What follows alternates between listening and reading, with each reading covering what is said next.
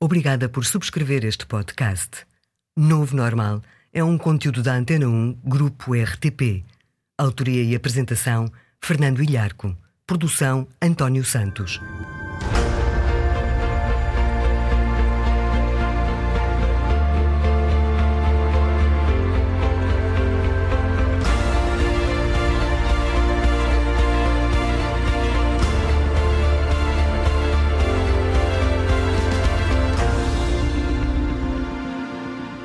Ora viva! Será que ser mais inteligente é sempre o mais inteligente? É o assunto do novo normal desta semana. Vamos falar-lhe de traços comportamentais, físicos ou outros, que indicam que uma pessoa é mais inteligente do que a média. Mas atenção, nem sempre é bom ser muito inteligente. Por exemplo, há uma relação estatisticamente significativa entre inteligência e ansiedade. Quanto mais inteligente, mais ansioso. Neste podcast sobre ser inteligente e ter uma vida realizada, vamos falar-lhe de dois tipos de comportamentos especialmente prejudiciais: as comparações sociais e a chamada mentalidade de escassez. E vamos ainda dizer-lhe qual a diferença entre o bem-estar emocional no dia a dia e a satisfação com a vida, e como pode aumentar um e outro. Num mundo que muda, este é o novo normal. O novo normal Podcast exclusivo Antena 1. Haverá traços comportamentais, físicos ou outros, que indiquem que uma pessoa é mais inteligente do que a média? A investigação científica sugere alguns aspectos, em geral, isto é, não sempre, mas muitas vezes. Aliás, não há consenso na matéria, mas vejamos o que se tem dito sobre o assunto. Entre irmãos, por exemplo, quem tende a ser mais inteligente? O mais velho, o mais novo, parece que vantagens genéticas e gerais não existem, mas que muito ligeiramente o irmão ou a irmã mais velha tende a ter 3 pontos mais no quociente de inteligência do que os outros irmãos mais novos. Foi o que concluíram investigadores noruegueses que estudaram a inteligência e o estado de saúde de 250 mil pessoas nascidas entre 1967 e 1976. No entanto, esta pequena diferença, em média, 3 pontos no QI, não resulta de qualquer base biológica, mas apenas dos comportamentos e da psicologia presente no relacionamento entre irmãos, entre as crianças em geral e entre pais e filhos. Ou seja, diferença genética na inteligência entre irmãos mais velhos e mais novos não há. Mas por vezes a diferença na inteligência surge como resultado no relacionamento entre as pessoas ao longo do tempo. Outro aspecto. Quem é mais inteligente, os mais magros ou os mais gordos? Geralmente diz, mas parece não haver evidência científica suficiente, geralmente diz os mais gordos são mais alegres. Quanto à inteligência, diz um estudo de 2006 publicado na Neurology, a revista da Associação Americana de Neurologia, diz este estudo que os mais magros tendem a ser, de facto, mais inteligentes. O estudo durou 5 anos e envolveu 2.200 pessoas. Simplificando, a conclusão geral foi esta: Quanto maior a cintura, menores as capacidades cognitivas. Mas isto é em geral, obviamente. Aliás, um outro estudo do mesmo ano e publicado na revista Nature diz que quem tem menores capacidades cognitivas na infância tende a vir a ter um índice de massa corporal mais elevado na idade adulta. A relação é complexa, mas pode ser, defende o estudo, que as crianças mais inteligentes venham a desenvolver um percurso de vida que lhes facilite tomar boas decisões sobre a sua saúde e daí virem a ficar menos gordas do que as outras. E se em pequenino estudou música, então é bem provável que tenha uma inteligência acima da média. Um estudo recente publicado na Psychological Science indica que a prática musical nas crianças entre 4 a 6 anos de idade, ao fim de um mês, um mês, gera subidas no quociente de inteligência e na capacidade de decisão. Já um outro estudo de 2004 havia concluído que nas crianças um período de nove meses de prática musical provocava uma subida na inteligência, mas este estudo agora fala apenas de um mês. No entanto, e estas coisas nunca são simples, um outro estudo ainda, de 2013, e publicado na revista Frontiers in Psychology, indica que as crianças que têm melhores desempenhos na escola e na sua vida social são as que têm mais tendência para ter lições de música. Ou seja, o praticar música em si mesmo não aumentaria o QI, mas seria já uma consequência de ser mais inteligente. A este quadro deve ainda acrescentar-se que a noção tradicional de inteligência é hoje em dia muito questionada. Ela refere-se à capacidade lógica, ao raciocínio analítico e matemático. Mas sabe-se que há outras inteligências, passa a expressão, igualmente relevantes. Por exemplo, a capacidade de relacionamento pessoal, chamada inteligência social. A capacidade de tirar bom partido das emoções, a inteligência emocional. O raciocínio espacial e o raciocínio físico, a intuição, etc. Sinais de inteligência. E ainda mais três ou quatro que parecem indicar uma inteligência acima do comum dos mortais, segundo as últimas investigações. Quem em bebê foi amamentado ao peito pela mãe parece ser mais inteligente que a média. Ou quem é canhoto, ou quem tem um bom sentido de humor. E vejam bem, quem se costuma preocupar também tende a ser mais inteligente. É, são tudo, parece, sinais de inteligência. Este é o novo normal. A seguir vou dizer-lhe porque é que nem sempre ser o mais inteligente é o melhor. E porque é que tantas pessoas com uma inteligência acima da média não estão satisfeitas com a vida. E como mudar tudo isto. Mas já a seguir vou dizer-lhe porque é que a inteligência não é fixa, não é inalterável, muda ao longo da vida. Às vezes pode é não valer a pena. Num mundo que muda, o novo normal. Ao contrário do que se pensou durante muito tempo, sabe-se hoje que nem a personalidade, nem a empatia, nem a inteligência são fixas ao longo da vida. Desenvolvendo alguns aspectos mais numa idade do que noutras, tanto a maneira de ser como a inteligência, e falando aqui do raciocínio lógico e matemático, podem mudar e mudam frequentemente ao longo da vida. Aliás, o medo do erro, a aversão ao insucesso é uma consequência da crença de que as pessoas não mudam, que são de uma dada maneira, que nascem com determinada personalidade, inteligência e feitio e não há nada a fazer, não mudam. Porque se cada um é como é, então errar uma vez pode significar errar muitas, não ser capaz, não ser competente. E se assim é, então o melhor é não arriscar, não tentar e ficar quieto. Mas não é assim as pessoas não têm necessariamente as mesmas características ao longo da vida. E as provas da plasticidade do cérebro têm-se vindo a acumular nos últimos anos. O cérebro não se desenvolve apenas na infância, mas sim ao longo da vida toda. Assim seja necessário e assim lhe seja solicitado. E mesmo em idades avançadas pode haver criação de neurónios e serem desenvolvidos novos padrões neurais, quer dizer, novos conhecimentos e novas capacidades os ambientes cultural e informacionalmente mais ricos, o ter objetivos claros e atingíveis, o praticar, repetir e aprender favorecem o surgir de novas células no cérebro, por um lado, mas por outro lado, o stress prejudica a criação de novos neurónios. Mas é assim, o cérebro é plástico, é moldável e muda, e com ele as nossas capacidades, a nossa empatia e também a nossa inteligência. Este é o novo normal. Hoje estamos a falar sobre inteligência sobre a inteligência poder ser desenvolvida ao longo da vida. Mas já a seguir, vamos dizer-lhe porque é que nem sempre é bom ser o mais inteligente. O Novo Normal, de Fernando Ilharco. É um lugar comum hoje dizer-se que a ignorância é uma benção. Escreveu Fernando Pessoa no famoso poema Tabacaria, entre aspas. Se eu casasse com a filha da minha lavadeira, talvez fosse feliz. Como espécie, no entanto, o conhecimento é o que permite os seres humanos, em geral, viverem mais e melhor. Mas, individualmente, nem sempre mais inteligência é o melhor. Já todos ouvimos histórias de gênios da ciência, da literatura, de artistas extraordinários, com uma inteligência anormalmente alta e que levaram vidas difíceis, que foram infelizes. Os dados da ciência não são inteiramente claros, talvez porque a realidade também não é.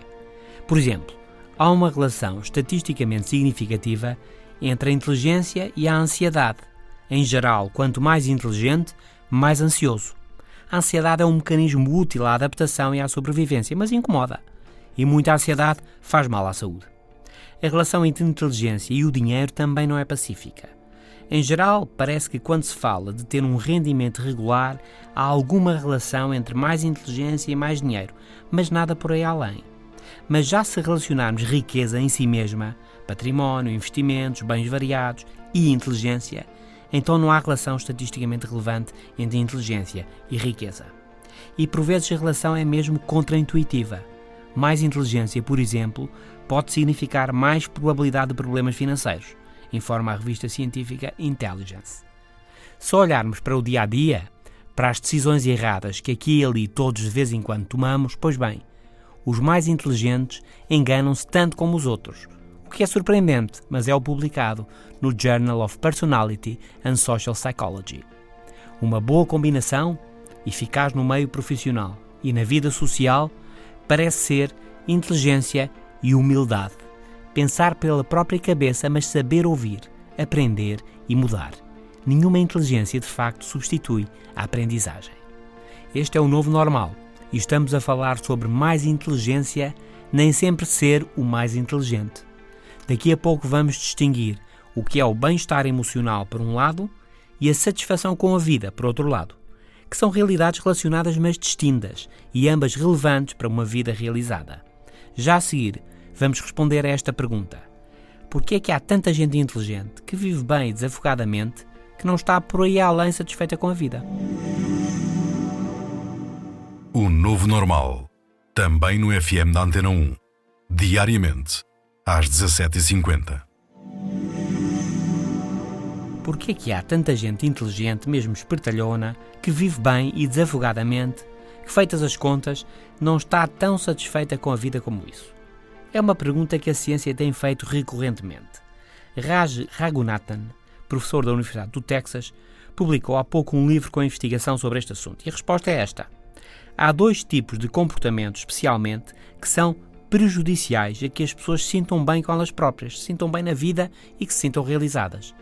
Esses comportamentos são deixar que as comparações sociais dominem a nossa vida, a maneira de pensar e os nossos comportamentos.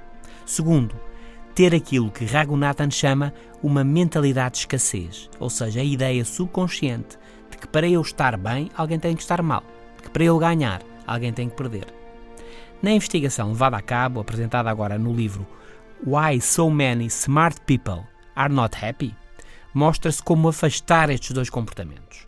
E afastá-los são chave para se ter uma vida profissional mais realizada e mais satisfatória socialmente. Não comparar e não precisar que alguém perca para nós ganharmos. As comparações são especialmente perigosas porque é difícil serem objetivas e é difícil não ser envolvido em comparações negativas. Aliás, por exemplo, como é que se avalia um bom profissional? Pelo ordenado? Pelas competências técnicas? Pela consideração dos seus colegas? Pelos sucessos que tem protagonizado? Pelas mudanças que levou a cabo? Como? A questão é que, à medida que nos comparamos, as comparações vão ficando mais subjetivas, mais difíceis. E, além de tudo isto, depois de uma comparação, vem outra. E há um mecanismo que exige esforço e que, evidentemente, de comparação em comparação, procura acabar mal.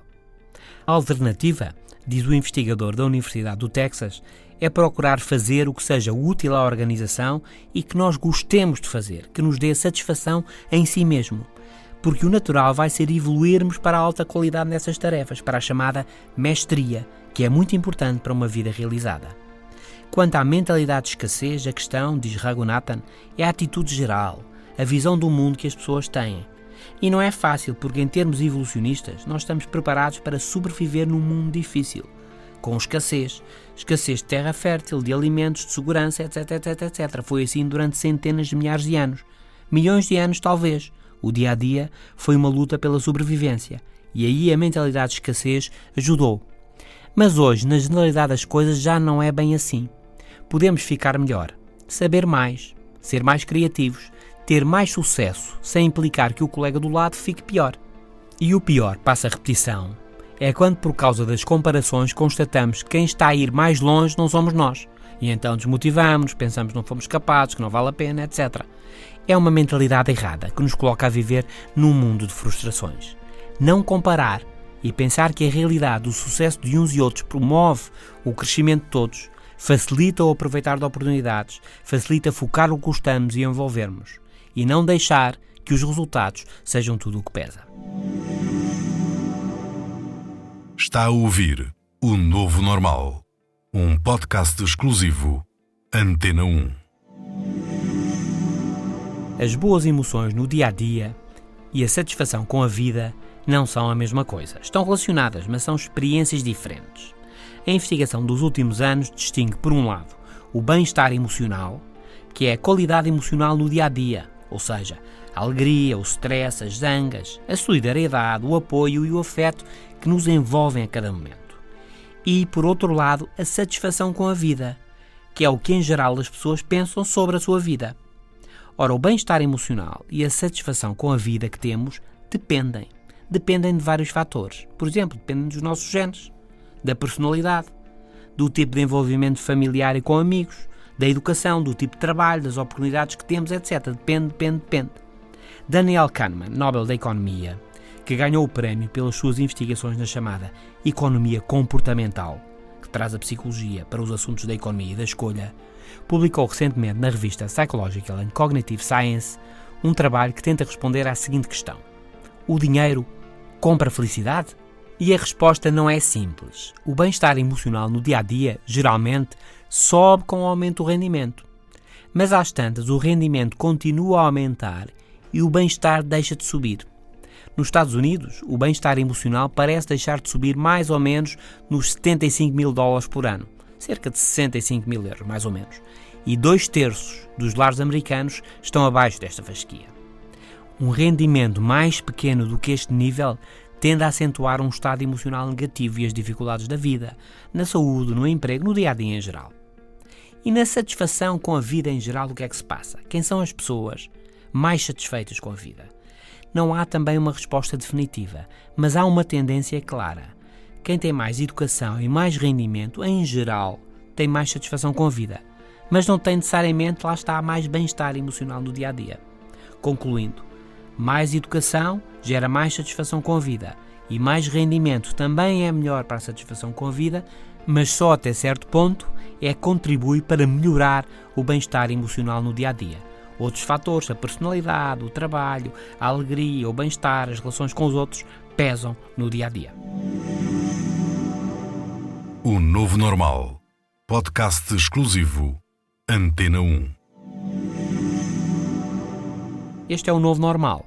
Hoje sobre ser mais inteligente, sobre valer a pena ou não ser mais inteligente falamos de traços comportamentais, físicos e outros que em geral indicam mais inteligência que a média. Disse-lhe que a inteligência não é fixa, que pode ser desenvolvida ao longo de toda a vida, mas por vezes isso até nem dá lá muito jeito.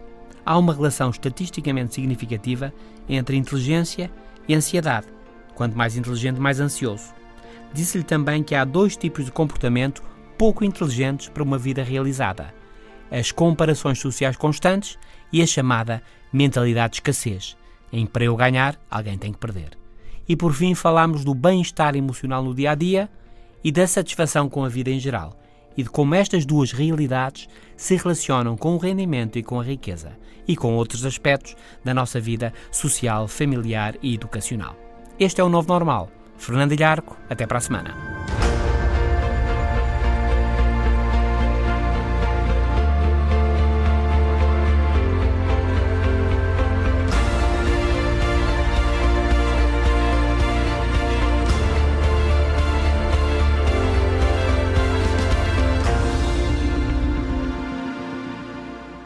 Os podcasts da Rádio Pública estão disponíveis em antena1.rtp.pt para sistemas Android, iOS e ainda nas plataformas iTunes, Spreaker, TuneIn, SoundCloud, Audioboom e Mixcloud.